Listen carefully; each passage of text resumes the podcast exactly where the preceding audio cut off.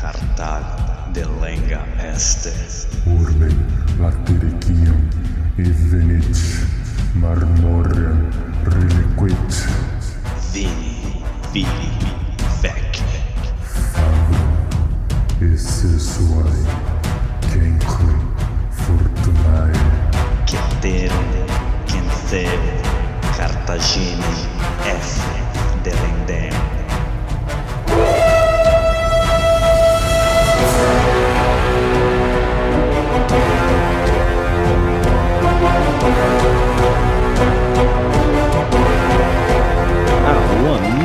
Alô galera, estamos de volta para o 54 episódio do podcast Roma Nua e Crua.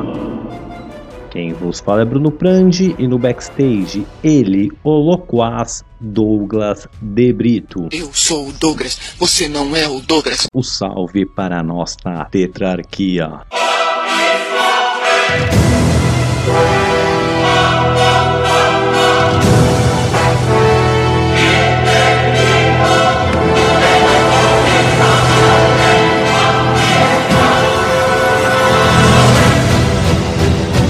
Imperator Maximus Nicolas Frandi. Nossos Césares Lucas Frandi e César Casolari. E nosso primeiro senador Danilo de Oliveira. E agora vamos recapitular. No episódio passado, vimos geral meter o louco, o rei Mitrídates de Pontos, com suas vésperas asiáticas, genocida mais de 80 mil romanos, causando uma bela treta. O Sula então é eleito para comandar as tropas que vão encarar o Mitrídates, mas o Marion mete o louco, força a barra no Senado na violência para conseguir então ele próprio o comando das tropas que enfrentarão o Mitrídates. Mas aí o Sula mete mais o louco ainda com essa atitude do Mário. O Sula pega suas tropas, marcha em Roma, expulsa o Mário de lá, força o Senado ali devolver o comando das tropas e aí então vai para a Grécia desafiar esse tal de Mitrídates. A gente viu que rola algumas batalhas lá, né? O Sula consegue retomar Atenas, consegue bater o exército pontíaco na batalha de Queroneia, mas enquanto ele tá lá arrasando na Grécia, Marião e Sina, então um cônsul eleito após Sula deixar Roma para ir para a Grécia, ele se junta a Mário e então retomam a cidade de Roma e começam uma perseguição contra os apoiadores do Sula. Sula então descobre isso é, lá na Grécia após vencer é, a cidade de Atenas e é, é isso que veremos. É daqui que continuamos hoje, do meio dessa loucura e hoje teremos outro super episódio, super acelerado, cheio de coisa. Então, sem delongas, vamos direto para ele. Roma, Homa. Homa. Nua e crua. Começando então pela cidade de Roma. É o quê? Sim, Mário e Sina expulsam todos os apoiadores de Sula, se estabelecem de volta no poder. Olha, para espanto de todos, os dois vão ser eleitos então cônsul. É, Mário então cumprindo a sua profecia aí das sete, para quem lembra do episódio antigo, dos sete filhotes de águia, que ele queria dizer que desceriam sete mandatos consulares para ele. Ele atinge esse seu sétimo mandato e vai morrer algumas semaninhas depois. Ele já estava velho, cumpriu-se a profecia. Então tava bom pra ele bater e esticar as canelas. Isso vai ser um pequeno problema pro Sula, porque o Mario era esse cara super carismático que os populares adoravam. O Sina não vai ter esse, esse gravitas. Mas o Sina então vai começar um reino aí, vamos chamar de reino, mas um, um mandato aí de, de cônsul, se incrustar no poder ali e ficar com as rédeas firmes no comando de Roma ali. Vão durar quatro anos de eleições consulares consecutivas para si. Daqui não saio, daqui ninguém me tira. Veremos mais neste episódio. Bom, é, o Sina agora em controle total de Roma, ele sabe que o Sula tá metendo pau no Mitrídates lá na Grécia. Ele não quer que o Sula vença a guerra porque o Sula vai ficar mais poderoso e mais, como posso dizer, famoso do que nunca. Então Sina começa a juntar mais exércitos e a sua ideia é mandar um novo general para render o Sula, assumir o comando das tropas e continuar a guerra com Mitrídates. E se tudo der certo, o Sula concorda, volta para Roma para ser julgado ou sei lá, rever sua situação política. Então o Sina vai mandar para Ilíria cerca de 40 mil soldados sob o comando de Lúcio Valério Flaccus, né? Essas tropas aí vão desembarcar na Ilírica. E, enquanto isso, né, o Sula já venceu ali em Atenas, vimos na semana passada a que ele vence a batalha de Queroneia e Arquelau, Arqueleu, o general Pontíaco que perdeu para o Sula, ele não estava morto, ele vai para o norte ali da região da Grécia, ali perto da Trácia e vai receber mais cerca de 80 mil tropas novamente. Sula então se move mais ou menos para a região central ali da, da Grécia. E sua estratégia seria ficar numa, numa posição onde ele conseguiria bloquear tanto o Arqueleu, né, com o exército pontíaco, caso ele tentasse desafiar o Sula de novo, ou mesmo bater o seu concorrente ali, o Lúcio Valério Flacos, o seu concorrente romano, caso ele viesse desafiá-lo ou tentar é, tirar o seu comando, ele podia oferecer batalha também. Então ele se posiciona ali numa posição estratégica, vendo quem vai se mover primeiro para poder, então, se precisar, sair na mão com todo mundo mundo. Esse Sula era zica demais. Mamma mia! È Bruno! No podcast Roma no e crua. Bom, o Arqueleu, sabendo disso, é, ele vai o que? Ele não sabe dessa treta toda, ou se ele sabe, ele não. Ele tem medo que as tropas romanas se combinem. Lembrando que o Sul tem cerca de 40 mil soldados e o Flacos chegou com mais 40 mil. O Arqueleu já perdeu um exército aí de cerca de 100 mil, ganhou outro de 80 mil. E se ele já perdeu 80 com 100 mil pro Sula, ele esperar o Sula juntar mais 40 mil tropas em pé de igualdade.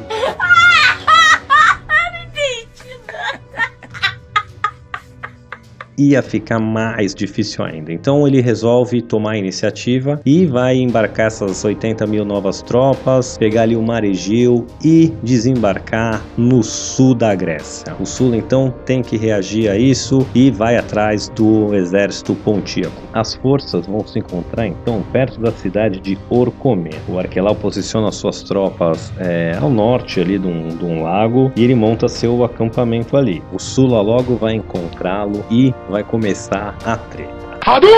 Então vamos dar uma olhada na disposição das tropas. Os romanos vinham na sua tradicional três linhas, né? Agora reformado pelo Mário também eram três linhas. A diferença é que não é mais é, como informação de tabuleiro de xadrez, agora seriam também três colunas principais, né? Então três colunas com três fileiras cada. E esses corredores entre as colunas eram até um, uma boa estratégia para lidar com bigas e elefantes de guerra, né? Como já vimos em outras batalhas batalhas. O exército romano era metade do exército pontíaco, então a posição também não tinha nenhum favorecimento para as tropas romanas, era um campo aberto, o que facilitava para os romanos serem envelopados, para os romanos serem flanqueados, porque um exército maior pode ter uma extensão maior e envelopar o adversário. Sula, brilhante como sempre, ele então resolve criar algumas defesas ali. Ele cava trincheiras nos flancos para ajudar a proteger a cavalaria e não deixar o seu exército ser envelopado. Então, nos seus flancos extremos, ele vai cavar é, umas trincheiras fundas ali para conseguir repelir ataques que tentem flanqueá-lo. As suas duas linhas de reserva, né, vamos dizer assim, entre as duas linhas atrás e a primeira linha, a vanguarda ali, ele vai montar uma outra armadilha, digamos assim. Para quem já viu o filme do Coração Valente, quando o Mel Gibson lá no William Wallace Filhos da Escócia! Sou William Wallace, William Wallace tem dois metros de altura. Sim, ouvi falar. arruma um jeito de lidar com a cavalaria inglesa, fazendo umas estacas. É mais ou menos isso que acontece, tá? Porque é, entre a primeira linha e as duas de trás, eles vão preparar um bocado de lança, não é bem lança, mas uns espetão de madeira ali, e isso vai ficar escondido, né? Entre a primeira linha, é, logo atrás da primeira linha, e na frente da segunda linha, né? Bom, o exército pontíaco também estava mais ou menos na mesma formação, tinham suas bigas na frente, cavalaria nos flancos e um blocão imenso ali de infantaria, com infantaria macedônica e outras infantarias leves, lembrando que tinham o dobro dos soldados dos romanos. Então, o general Arqueleu, ele vai partir pro pau, vai tomar iniciativa, vai tentar de cara flanquear os romanos, que era uma estratégia fácil de se pensar, né? E ele manda sua cavalaria atacar dos dois lados. Porém, no lado esquerdo romano, eles conseguem repelir o ataque, essas defesas, a trincheira que os romanos cavaram funciona bem. Já no lado direito dos romanos, a cavalaria pontíaca consegue ir penetrando essas defesas, consegue ir avançando e começa a, a desestabilizar ali aquele flanco. O Sula então move rapidamente para lá com sua cavalaria e ele consegue então estabilizar e fazer a cavalaria pontíaca recuar, porque além de enfrentar os soldados, tinham essas barreiras que o, que o Sula mandou construir, então a cavalaria pontíaca desiste desse ataque. O, general Arqueleu então manda suas bigas atacarem e aí que os romanos vão dar outro show, porque quando as bigas vêm para ataque, a primeira linha que estava ali na frente dessa defesa de lança que eu expliquei, estilo coração valente, eles vão recuar e usar essas lanças para repelir as próprias bigas que os atacaram. Essas bigas não só não conseguem o ataque, como elas entram em pânico, né? As primeiras ali sofrem umas baixas, mas o resto das bigas, então os cavalos têm vida própria, eles não querem entrar de cara no monte de lança, eles batem o desespero e voltam. E quando eles voltam é, e batem em retirada, eles acabam atropelando suas próprias linhas de infantaria e aí começa aquele zum zum zum, aquele reboliço, aquele a perda de, de disciplina, de formação. O Arqueleu vendo isso, ele vai mandar então sua cavalaria é, ali pro meio do- da batalha, né, pro, pro centro ali do exército, para ajudar a estabilizar a situação. Porém, isso acaba muito mais atrapalhando ainda mais, porque a infantaria então vê agora a cavalaria, além das bigas vindo para cima, aí começa a fugir, começa a correr, perde completamente a disciplina e o exército pontíaco bate em retirada a, a todo vapor pro seu acampamento, né? Lembrando que ele, seu acampamento estava de costas para um rio, eles não tinham muito para onde ir. Voltam para o seu acampamento, que tem uma posição defensiva ali. Enquanto eles estão fugindo, o Sula manda um ataque total, principalmente pela cavalaria, aproveitar a desorganização ali, já conseguem matar muitos do exército pontíaco, mas o grosso do exército pontíaco consegue retornar para o seu acampamento. O Sula e os romanos continuam na perseguição e vendo que os pontíacos estão numa posição defensiva agora, ao invés de Sula continuar o ataque, ele resolve então pôr em cerco o acampamento pontíaco. O que ele faz? Ele começa a construir primeiro trincheiras em volta do acampamento inteiro, mas para completamente isolar e criar uma barreira para eles não conseguirem nem sair do acampamento para conseguir suprimentos, nada disso, e ainda criar uma, uma fortificação ali para quando os pontíacos tiverem que sair, ainda além de ter que encarar os soldados, ter que encarar as defesas romanas. Arqueleu não é bobo não é nada e viu que o Sula está construindo defesas para encurralar ele ali no seu acampamento, resolve então mandar seu exército atacar. Porém, é, as forças romanas, com sua disciplina, lembrando que esses soldados aí já estão lutando há pelo menos uma década juntos aí, são casca grossa, profissionais, nas mãos do Sula, um comandante brilhantíssimo, não teve jeito dos pontíacos. Eles tentam varar né, os romanos, mas acabam sendo massacrados entre as, a- os, os romanos e as suas defesas. Não deu para os pontíacos e a maior parte do exército vai ser completamente aniquilada. O Arqueleu vai conseguir fugir, mas outra força pontíaca aí já foi completamente eliminada e dos 180 mil que já desafiaram o Sula, não deve ter sobrado 10 mil para contar a história. Então, muito bem, outra vitória brilhantíssima do Sula e agora ele tá completamente em comando ali da Grécia, né? Lembrando que toda a treta começou é, na província da Ásia, que seria, né, a Anatólia, o que seria a Turquia hoje em dia, né? O pedaço oeste da Turquia. Snobis ingresso e Bruno Prandi podcast Roma nui crua.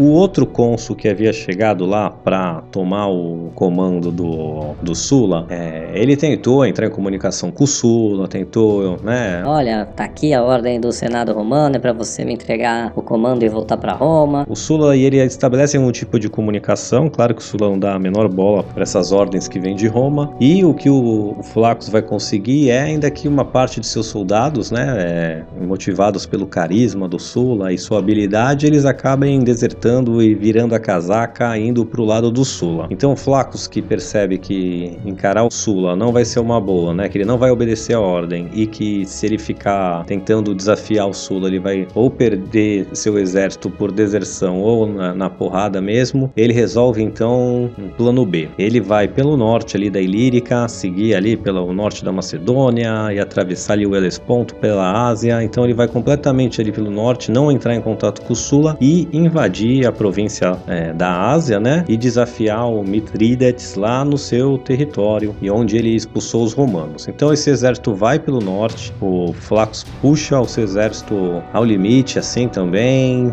vai rolar até um motim e ele vai ser morto pelos seus próprios soldados, né? Liderado por um tal de Fimbria aí, que era um dos seus subcomandantes, que também era um cara muito anti-Sula, apesar de dar fé no, é, no seu comandante, não era para entregar as forças para o Sul era só para ele assumir o comando. E essa força vai invadir a Ásia ali, né, a região, a província da Ásia romana, que, né, como eu disse, seria o oeste da Turquia hoje. O Mitrídates vai tentar desafiá-los e barrar eles ali e vai sofrer outra derrota agora na mão do Fímbria. E aí o Mitrídates vê que não vai dar certo. Já perdeu uns 200 mil soldados, os romanos já estão é, invadindo a Ásia. Outras províncias suas do Pontíax, né, outras províncias do reino de Pontos, vendo que né, o, o gasto que ele está tendo com os romanos e quanto de soldado ele já perdeu, resolvem entrar em, em, rebelião contra ele, então ele também vai ter que dividir suas forças. E por esses todos os motivos, o Mitrídates então vai pedir arrego, vai pedir pinico, mas vai enviar uma comitiva pro Sula ao invés de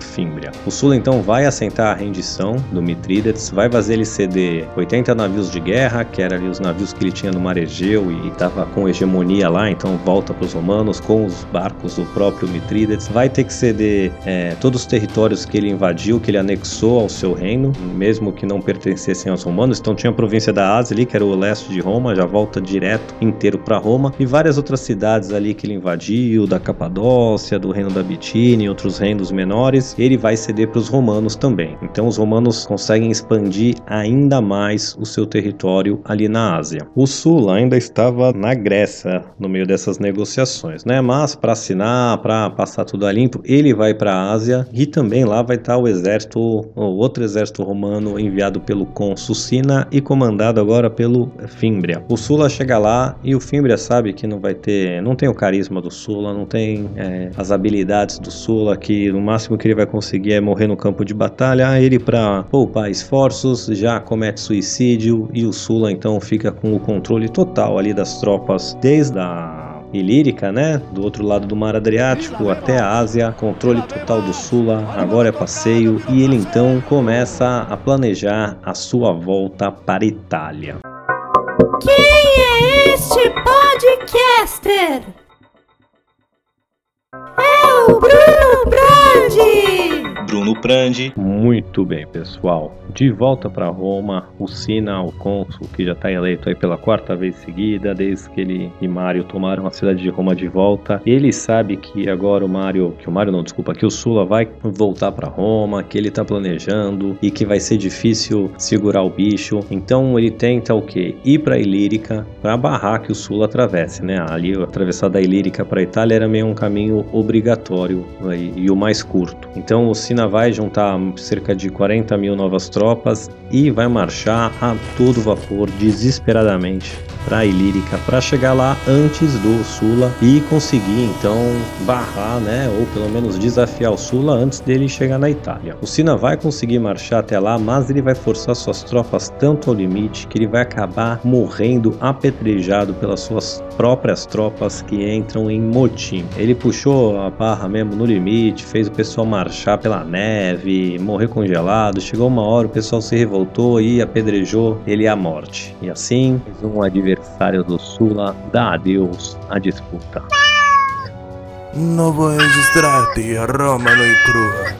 Te farei uma oferta irrecusável. De volta em Roma, é, a situação ainda não era favorável para o Sula, porque, lembrando que né, o, o Sina já estava quatro anos em comando ali, um, com o Mário no primeiro ano, eles expulsaram basicamente todos os apoiadores do Sula, ou foram mortos, ou foram expulsos, então encheram né, a administração de pessoas leais, pessoas dos seus campos, então Roma e as províncias do oeste, né, ocidentais ainda estavam do lado do campo dos populares ou contra a Sula, né? Então dois novos cônsules vão ser eleitos aí para o ano de 83 a.C. agora e lá vamos nós para mais uma guerra civil aqui em Roma. Né? Então, novos cônsules eleitos, esses cônsules vão ser é, enviados, né? vão juntar tropas é, para barrar o Sula. Né? O Sula, enquanto isso está acontecendo em Roma, ele consegue chegar no sul da Itália, ali na, no cano da bota, com cerca de 25 mil soldados. Então, esses dois cônsules estão se preparando, levantando suas tropas, mas um consegue já juntar tropas primeiro e vai logo correndo desafiar o Sula, não espera o parceiro para irem juntos, e o que ele consegue chegar ali, tomar um belo de um pau e o Sula destrói essas forças sem muito trabalho. As forças do Sula já estão lutando aí contra mais de 100 mil, que vai ser uma força de recém-recrutados contra um exército hiper profissional e né, no comando, sendo comandado por um general brilhante. Bom, essa primeira força não deu nem pro cheiro, tomou um belo pau, e a segunda força então vai tentar barrar o Sula, mas vai ser pior ainda, porque os soldados quando entram em contato com o Sula, ao invés de oferecer batalha, começam a desertar aos montes. O exército do sul então começa a crescer e esse segundo cônsul vai perder sem nem oferecer batalha, só na base da deserção. Agora, com dois cônsules, né, derrotados, digamos assim, a situação no geral começa a mudar. A província da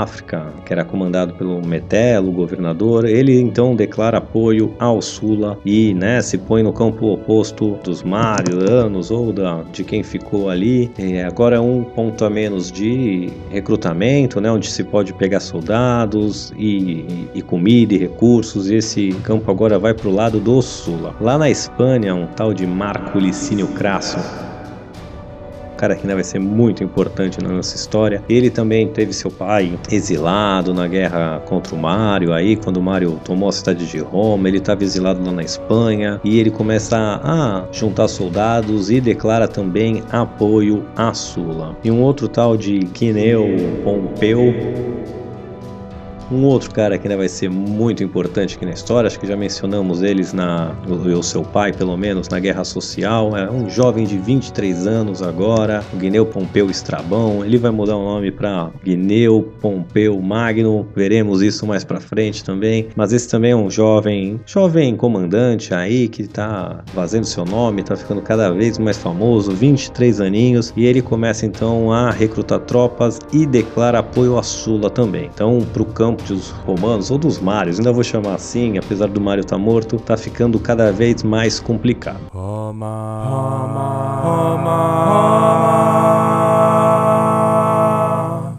Roma. Nua e crua. Então, Roma resolve eleger então o Caio Mário Júnior o Caio Mário, o jovem, o filho do nosso ilustre Marião, também um moleque aí de 25 anos, cerca de 25 anos, apesar de ser muito novo para ser cônsul, ele vai ser eleito porque precisavam de alguém com, com gravitas, com autoridade, ou no mínimo um nome que pudesse atrair soldados e atrair suporte, né? Além dele vai ser eleito o Quineu Gabão, vai ser o outro cônsule e eles vão agora tentar parar o Sula. O cônsul Garbão, ele vai para o norte tentar parar o, o O Pompeu, que está aí recrutando no meio do, da tribo dos Picenos, no norte da Itália, ele vai desafiar o Pompeu ali. E o Mário Júnior, ele vai lá pro sul tentar desafiar o Sula de vez. No norte, o Garbão vai acabar sofrendo uma derrota ali, nada muito forte, mas ele não vai conseguir parar o avanço das tropas do Pompeu. E ele então vai se refugiar ali na Etrúria, pega uma cidade, uma passagem ali e tenta fortificar essa passagem e ficar numa posição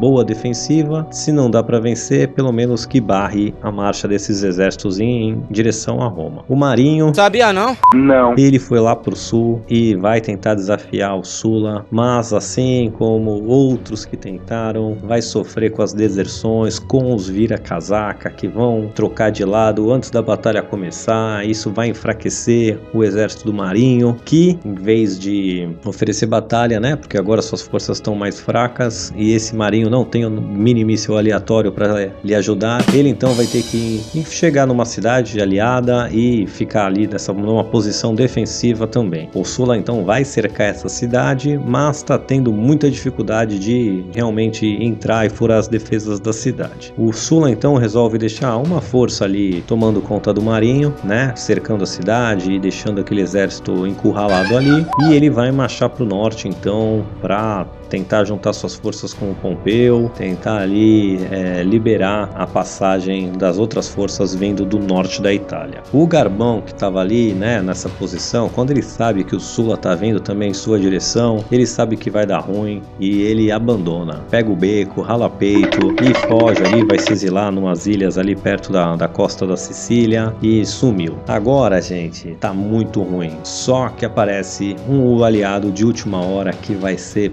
providencial para o campo dos Mários. E quem são eles? Os Samnitas.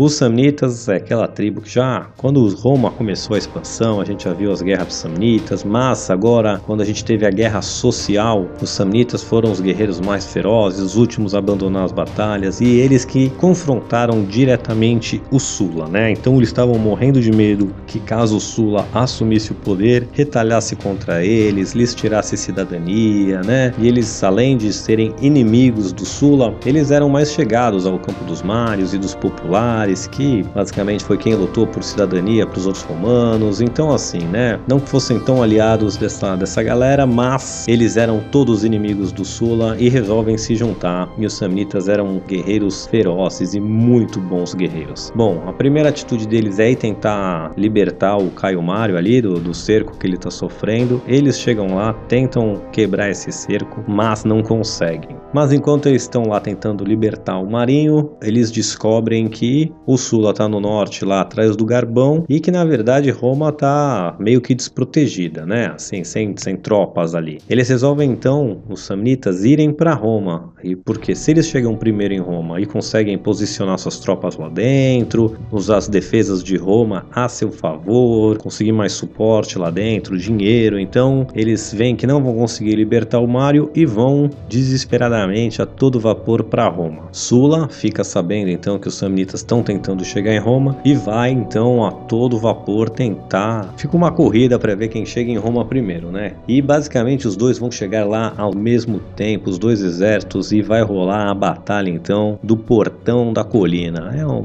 posso dizer, noroeste da cidade de Roma, tinha um portão ali chamado Portão da Colina e é lá que vai rolar uma baita treta. Bom, a treta é desesperadora porque era vida ou morte para os Samnitas, para o Sula, depois de uma guerra civil civil dessa magnitude, o campo vencedor não vai ser leniente com o campo derrotado. E os samnitas sabiam que isso ia depender da sua vida, né? Tava em jogo, assim como o campo do Sula. E a batalha é feroz e o, o Sula não consegue ganhar o upper hand, ninguém consegue né, quebrar aquele impasse bem equiparado as forças, ninguém cedendo, todos lutando com tudo que tem. Durante essa batalha sinistra, vai chegar na cena o Marco Licínio Crasso com as suas tropas vindo da Espanha e vai atacar o flanco esquerdo samnita e vai conseguir pôr esse flanco esquerdo samnita para correr. E assim vai garantir garantir a vitória do Sula, porque uma vez que o flanco esquerdo sai, tropas, né, ficam sobrando ali e começam a envelopar e flanquear o resto do exército samnita e aí já era. Bye bye. Até mais ver, bom voyage, arrivederci, até mais, adeus, boa viagem, vai em paz. E Sula então vence a sua segunda guerra civil, terceira se contar a guerra social como guerra civil, né, jovem? Teve a guerra social, depois a, a treta ali com o Mário de tomar Roma, venceu é, a primeira guerra mitridática e agora venceu outra guerra civil e dessa vez agora não tem mais ninguém para desafiá-lo. Ele assume o controle total de Roma e o que ele vai fazer com esse controle total? Vai ser eleito ditador perpétuo? Veremos mas. No episódio que vem, porque por hoje é só. Muito obrigado a todos e até!